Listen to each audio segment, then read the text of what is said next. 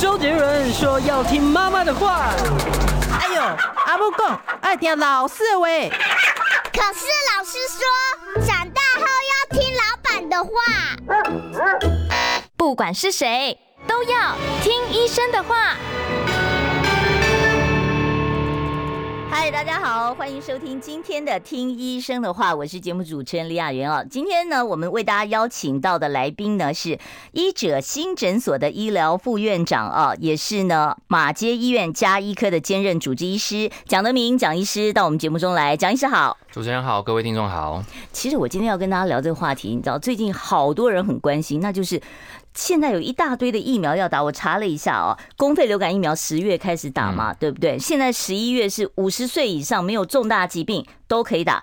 另外还有肺炎链球菌疫苗也要开打了，还有新冠疫苗正在打，正在打，正在打。还有很多人现在在在问说，我要不要打疱疹疫苗？嗯，对对，好，这么多的疫苗，到底我该打什么疫苗？怎么打？今天我就要跟蒋医师要做一个比较深入一点的讨论。我先问一下蒋医师，我们从流感疫苗谈起啊。现在大家都不戴口罩了啊，今年的流感疫情有没有真的升温？哦，这个的话，我们用一个数据来跟大家来分析好了。就是我们的数据是参考疾管署的资料了。嗯，我们先用十月初，哦，去年十月初，二零二二年十月初，嗯，A 型流感哦，大概一百多人，B 型流感大概三十几个人。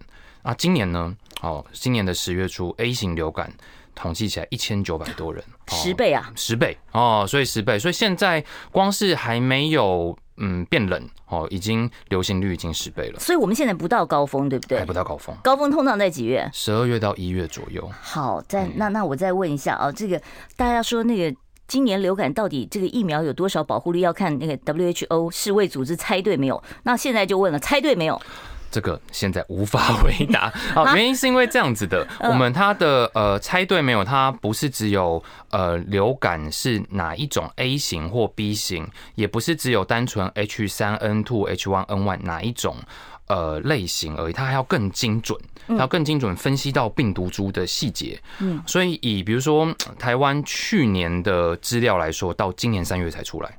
所以我可以回答你是说，去年有猜对，去年有猜对，去年有猜对。啊，今年要博杯。哎，去年 H 三 N two 的某一种类型很流行，那刚好我们的流感疫苗都有 cover 到，所以去年有打的人应该相对来说比较保护。但是去年口罩也保护的很好，所以 这个就参考数据就价值就稍微低了一点了，因为去年大家都还戴着口罩，没错。可是今年你只有到医疗院所才要戴口罩了嘛，啊，所以现在这个升温十倍。那现在最流行的是哪一种？A A 流还是 B 流？哦，现在 A 型流感还是主主流这样子。那呃，上个礼拜就是呃，卫福部疾管署的资料大概是统统计这前一个礼拜的资料，十月底的资料，目前大概是 H 三 N two 为主流，H 三 N two。但是前几个礼拜我们就陆续在追踪那个资料，H one N one 也有哦，H one N one 也有，所以大概 A 流这两种类型的还是主要。大家如果最近有得到的主要的病毒，A 流 B 流它症状会有不同吗？嗯，其实我们呃实物上看起来还好呢。对啊，食物上看起来就是通。哎，到底流感的主要症状是什么？跟新冠怎么分呢？哦，流。呃，单纯用症状其实很难做区分，因为两个大部分都有机会会高烧。对。然后流感的话，它会肌肉酸痛。嗯。哦，那上呼吸道症状为主，因为就是呃流鼻水啊这些的部分。对。但是它的时间，我们通常会说比一般感冒。新冠也流鼻水吗？以前不是说新冠比较不流鼻水？嗯，这个每个病毒株不太一样。有些人说新冠喉咙痛比较多，但是最近嗯好像也不一定。对啊，就是上呼吸道。现在新冠最流行的是哪一个？X 呃，XBB，SBBSBB 对，XBB，那 XBB 是是会流鼻涕的还是不流鼻涕的？XBB 还是嗯，我们觉得发烧看起来比较多，喉咙不舒服也有一些，所以症状上很难辨别，很难单纯用症状没有办法做区分。所以我就上次我也是有点感冒，然后医生就叫我说，你先测那个有没有新冠，你自己在家测，然后呢，如果快筛是阴性，你再来呃医院诊所里面测流感，这个程序是对的嘛？对不对？呃，因为新冠大家在家里还是有办法。自己测啊，那流感还有很多人还有很多试剂嘛，你要看一下有没有过期。那大部分应该还有一些期限，但流感你就还是必须去医疗院所呃测量啦，这样子。所以这个流大概流程大概上应该是这样没有错。这个测量方法都是咽试纸那个测量，哎，就用鼻咽会比较准。那也有人用口咽，那两边都是有呃病毒繁衍的一个能力的地方。方，哎，都讲是都还可以。讲这个，我就问一下，有人跟我说，虽然是你用鼻咽测啊，对，但很多人说你如果可以测那个新冠的话，你就是先喉咙深处探一探，然后再去捅鼻子，这样比较准。这个做做法对不对啊？呃，如果自己测的话，这也是一个方式，因为比如说我帮小孩测，有时候他鼻子很小嘛，鼻孔很小，或是你自己下不了手，强烈挣扎，或是你自己下得了手吗？因为我要上去要进去几公分哦，哦，两公分嘛，哈，对啊，你进去真的，大家觉得两公分是真的两公分吗？还是我想心中想的两公分？对，因为他那个两边都用就对啊，对，所以两边都弄是 OK 的，可以可以可以，只是你你不要觉得不舒服就好，因为口水带就过去了嘛。哦，好，所以大家下次可以测。那新冠的人最近多不多？新冠，因为我们现在呃通报上面已经不需要大家呃提供快筛，重症才要嘛，对不对？对，嗯，那我们还是提供一个资料了哈，就是呃，你今天做好多功课，我们来来上之前之前，因为我想要让大家更知道说，呃，就是现在的状况。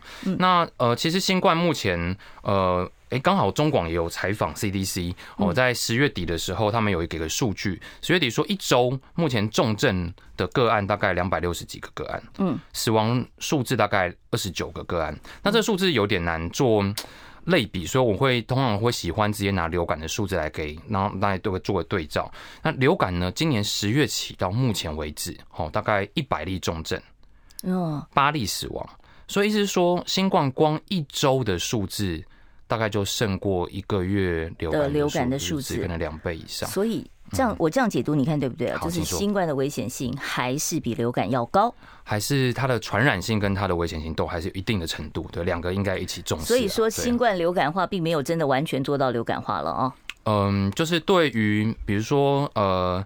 年长的长辈、慢性疾病的长辈，因为以 CDC 统计的资料看起来，呃，比较多的重症死亡的个案还是以年长的长辈为主，或是慢性多重慢性疾病，或是疫苗没有打完的人这样。好，那接着我要赶快啊，因为我这个时间今天有限啊，我 我这个问题才问到第二题啊，这怎么问下去？好，我们赶快来啊！这个流感的保护效力它到底可以持续多久？我知道今年的疫苗选择特别多嘛，嗯，那到底哪一种疫苗它的保护效力最久？那这个保护效力。通常他们是抓是只要把这个冬天保住了就好吗？还是说我可以保一整年呢？哦，杨云姐，这很好的问题。嗯，我们可以看到我们有列一张表，因为真的像杨云姐讲的，就是太多类型的流感。对啊，这么多，有的鸡蛋的，有的细胞的。我们先记得一件事情，最重要的事情叫做，所有今年的流感疫苗都是四价流感疫苗，它都防范两种 A 型流感跟两种 B 型流感，就是它 cover 的范围蛮范围都差不多。嗯，那第二个事情就是刚才讲的保护力的部分，我们可以看到前面五种，哦，从国光一直到东洋，哦，这五种疫苗，它的保护力大概都是四到六个月。哦，大概四到六个月，所以我们其实半年左右，所以我们其实它的流感施打的时间大概就十月开打。我们最重要就是要保护最流行的这段期间，就是大概十月到明年的天冷了以后，嗯，明年二月左右的时间这样子。嗯，那今年有进一个新的东洋的呃，就是佐剂型疫苗，它特别加强了免疫反应。那它的适应症就是呃，适合打的人也只有在六十五岁以上的老人家，你们才会推荐这个。而它也目前卫福部核可的适应症也只有这个，就是说你。呃，五十我没到六十五岁，我就不能打这一款。这个叫做 off-label use，就是说我们非适应症使用，那就是医师就要跟你讲的很清楚喽。如果你打了，那可以打，但是它不是我们卫福部推荐的呃使用对象这样子。但是可能一般人也不需要，因为它实际上拉长了抗体的保护时间到一年。哎，目前的数据是这样，抗体浓度也大概一点六倍左右哦，就是比一般的流感再高一点点。但是副作用听说也稍微多一点点，对，稍微啦。是大概局部注射的位置红肿这些。那对于那些年纪比较高龄的，或者是一些有过敏体质的哈，慢性病的，那在这个我们所选择的这个鸡蛋疫苗跟细胞疫苗来讲的话，是不是细胞疫苗稍相对的安全一点呢？细胞疫苗因为比较没有经过鸡蛋培养的部分，所以你本身如果对鸡蛋会过敏的人，你选细胞疫苗可能就会有比较。不会有细胞呃鸡蛋到造成过敏的这个问题，所以有些人就觉得，哎，它副作用稍微小一点。但是如果你没有鸡蛋过敏的问题，你打两个其实好像没有什么太大的差异，没有什么差别。对对对对。好，所以那这这几种这个鸡蛋提炼出来的疫苗本身有差别吗？呃，我们目前大家其实有有些牌子，大家是一看到就有点怕这样子啊，我就不讲了哈。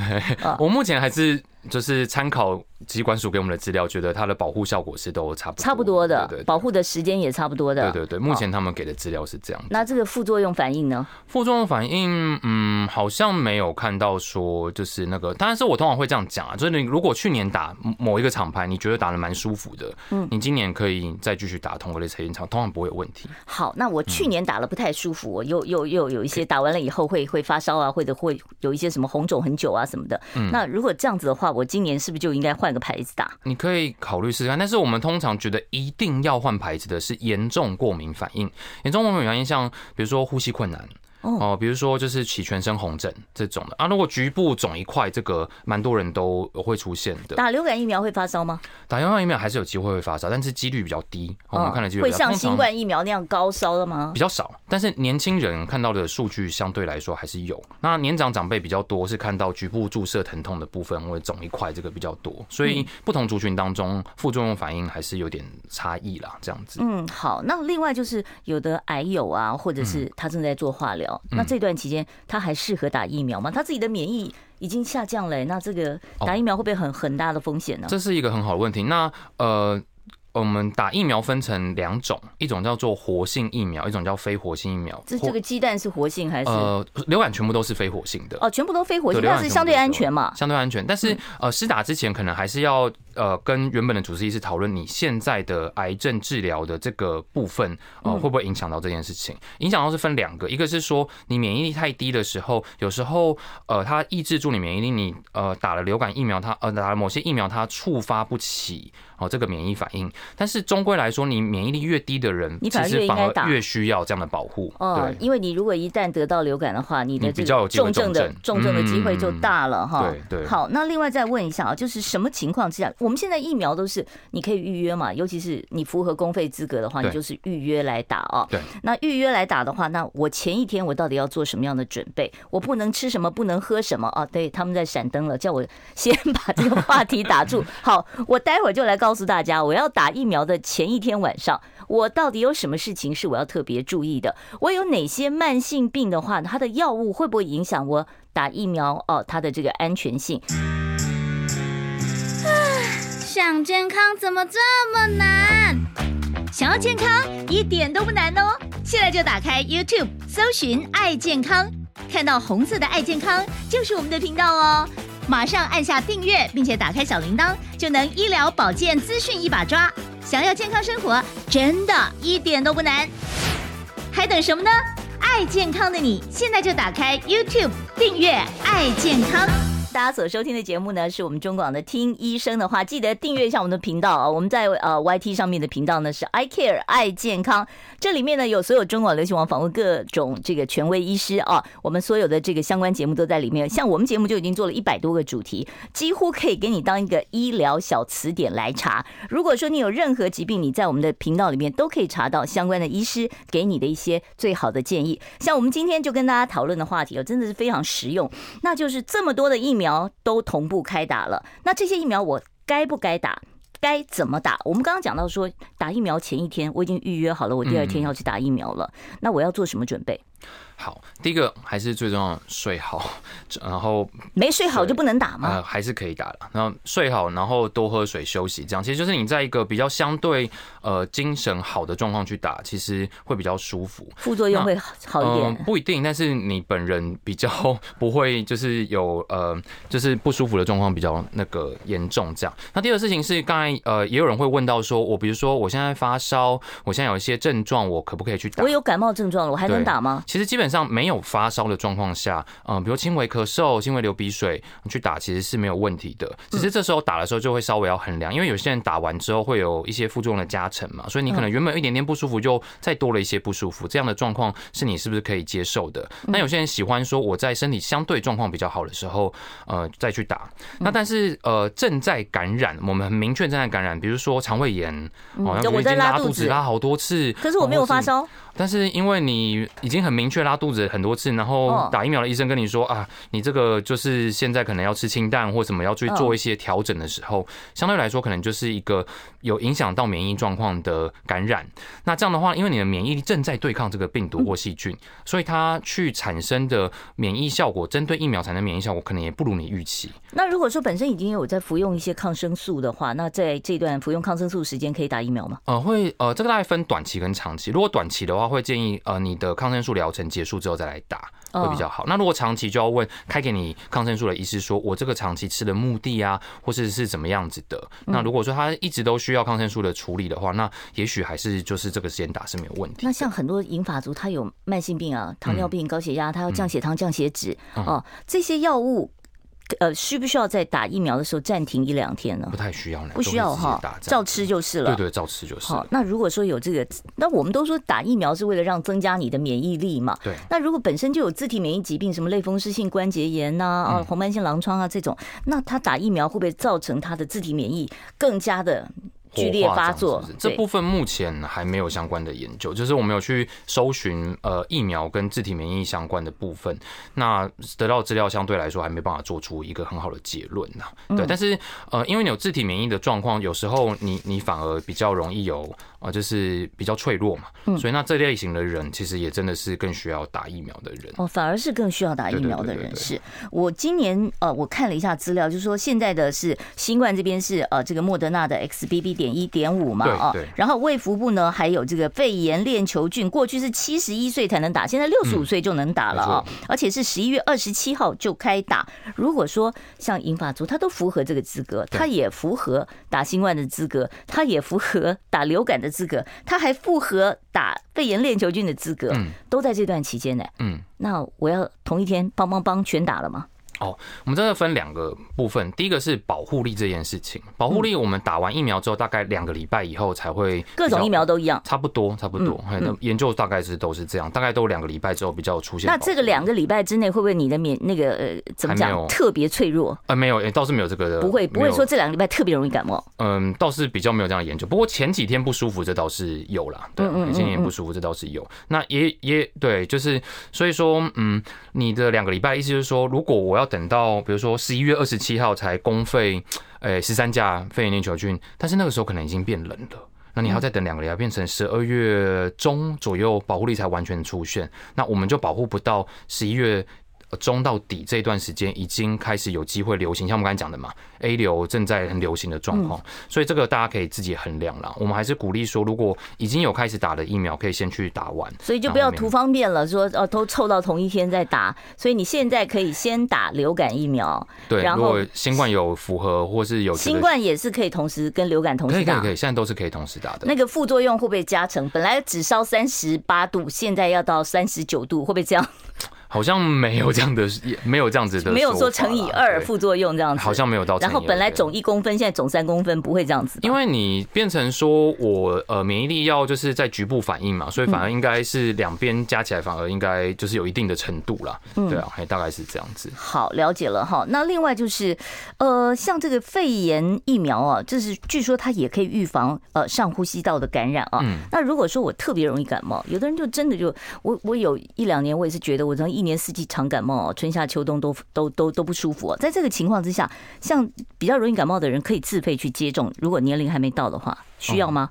呃，我们先来看一下，就是我们有提供给大家的几个，就是关于肺炎链球菌的建议了哈。那我们看一下那个我们的 PPT，麻烦嘉慈给我们一下哈。对，好，您可以说没关系。目前就是呃，我们就回到就是建议施打对象这一章。那大概我们现在建议施打对象大概就是六十五岁以上，嗯，或是十九到六十四岁，如果你有免疫力低下，哦，或是慢性疾病或是癌症，还有几个比较容易被忽略的，一个是糖尿病。哦，糖尿病是很重要啊，因为人数不少。糖尿病现在没有公费打打肺炎链球菌，对不对？还没有呢。好，那你就得自费打了。对，然后抽烟的人，抽烟因为肺部嘛，哦，肺部比较脆弱。然后酗酒是说你真的饮酒量非常多的人。嗯，那最后一个大家应该都比较呃难以了解的，就是人工电子耳。但通常小朋友才会有这个人工。哎，没有哦，长辈有些人哦，现在带助听器之外，他有可能也做呃内部的。对对，这几个是我们相对来说比较建议的。那这些打的好处，大部分还是在针对是侵袭性肺炎，我，跟就是呃肺炎相关的脑膜炎哦的部分。那呃刚才。主持人讲到的就是呃，比如上呼吸道感染，比如说通常会跟肺链球菌有关系的上呼吸道感染，大概不不外乎是鼻窦炎跟中耳炎，可能也有连带的保护力，但是研究比较没有那么多在讨论这一块，主要讨论还是会造成住院啊，造成重症重症的问题。对对对，是。哎，那这个肺炎链球菌的这个疫苗，它是不是也可以预防新冠的重症呢？呃，有少量的研究在呃，这个尤其在新冠一开始疫苗还没有那么盛行的时候，有说十三价的呃，就是呃，就是肺炎链球菌的疫苗，有少部分的研究有说会可以预防新冠后并发的细菌性肺炎，所以它其实的目的也还是后续并发的，就是相关细菌相关的肺炎比较有关联性这样子，但是它比较没有办法单纯预防病毒病毒的肺炎。病新冠是病毒的肺炎嘛，对不对啊？对，那像这种肺炎链球菌的疫苗，它的保护效力是年年都要打吗？它可以撑多久？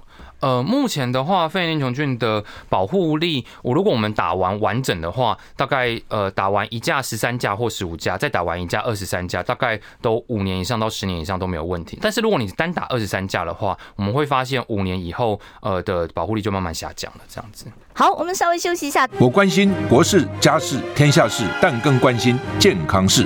我是赵少康，推荐每天中午十二点在中广流行网、新闻网联播的《听医生的话》。我们邀请到的都是国内数一数二的医疗权威，给你一个小时满满的医疗资讯，让你健康一把抓。除了收听以外，还要到 YouTube 频道上订阅 “I Care 爱健康”，按赞、订阅、开启小铃铛，爱健康三支箭，一件不能少。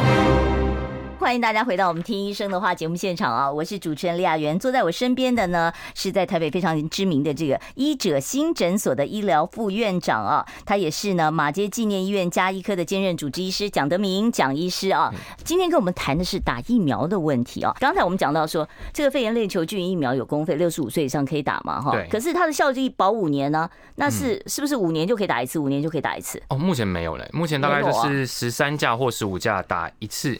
然后之后一年之后打二十三价，大概目前是最佳的施打建议。这也跟我们目前公费的建议是呃同步的。那如果有些人已经打过公费的二十三价之后的话，我们就是一年以上之后再去打一剂十三价的公费，或是你想要自费去打十五价，它多保护了两种血清型也是可以的。呃，是。那这个打肺炎疫苗以后，我是不是就不用打流感疫苗了？哦，这两件保护的是不太一样，因为它保护的是一个是细菌，一个是是病毒。对对。哦，所以没有没有，你不能想说哦，我有我都已经预防肺炎了，我就不用打了哈。还是要打流感的疫苗哈。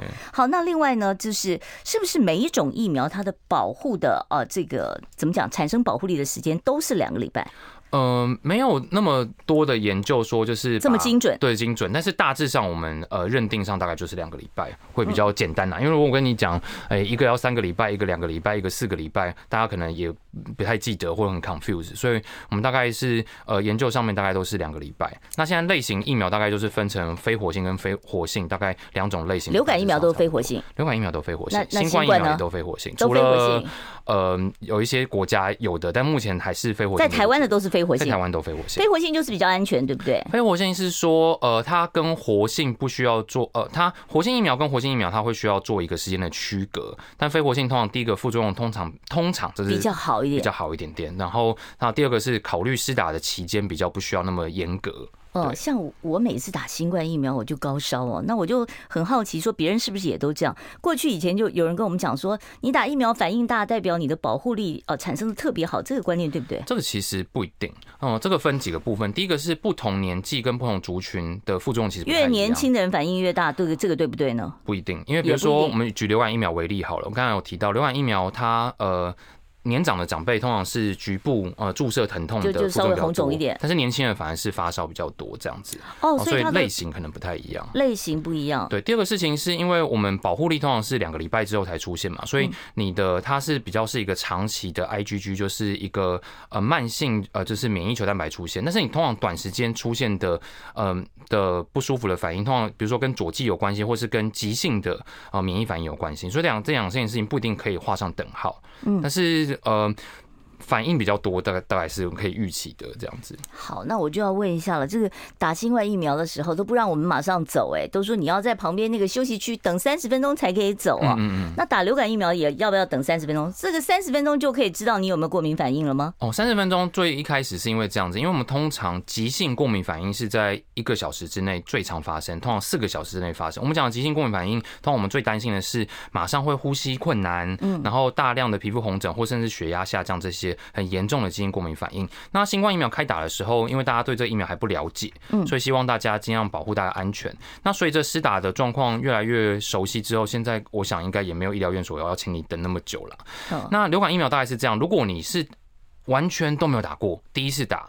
哦，那也许你可以考虑休息十五分钟到三十分钟在医疗院所里面，对。但这个疫苗也相对是一个比较久、比较安全的疫苗了。嗯。那如果你往年都打，嗯，那都还好，那也许不需要花那么久的时间待在这边这样。哎，我血压高的时候，我可以打疫苗吗？血压高大概分程度了哈。我们通常一百六、一百八以上收缩压，我们还会建议休息一下，让控制比较完整之后再打。啊，如果你说平常大概就，有的人一到医院就紧张啊，一看到医生就白跑恐惧了。哦，那这样的话会建议你把家里的血压数字带过来，那至少知道。我们知道说，哎，你在家里都很安全，都很很正常的数字，这样子会比较放心。因为的确像主持人讲的，有些人在家里就是很舒服，就比较好。来我们这边就好高这样子。对，然后所以就是希望就是说你在血压比较平稳的状态之下，再来接受疫苗的接种。呃，对，因为目的是就是像跟刚才讲的其他的感染啊，或是让造成你不舒服的状况一样，也就是说你现在有个急性呃需要控制的状况，我们应该是先把你首要的问题先处理好，再来来做其他保护的动作。嗯，那个疫苗打完那个手红肿，我。到底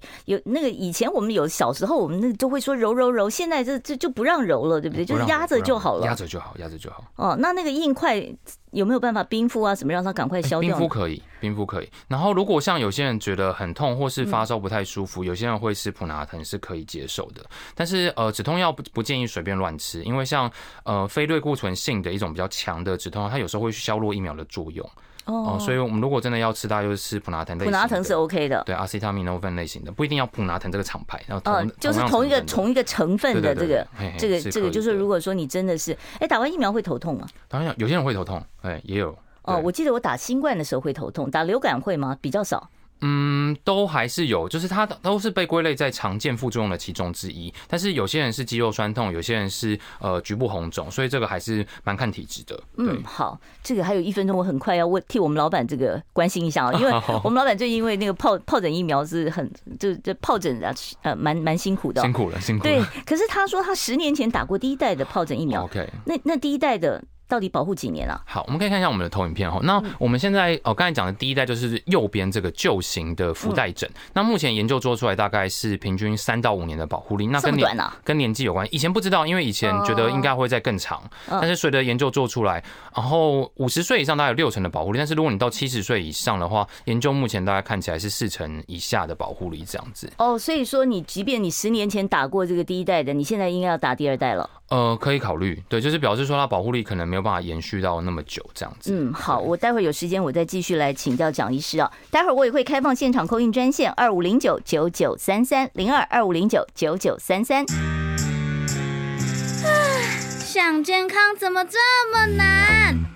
想要健康一点都不难哦，现在就打开 YouTube 搜寻爱健康，看到红色的爱健康就是我们的频道哦。马上按下订阅，并且打开小铃铛，就能医疗保健资讯一把抓。想要健康生活，真的一点都不难，还等什么呢？爱健康的你，现在就打开 YouTube 订阅爱健康。哦，我今天只能够开十分钟的 call in 电电话啊，所以听众朋友，如果说你有任何有关于疫苗方面或者是加医科可以回答你的问题，你现在赶快拨零二二五零九九九三三零二二五零九九九三三，我们接第一位听众朋友的电话。你好，请说。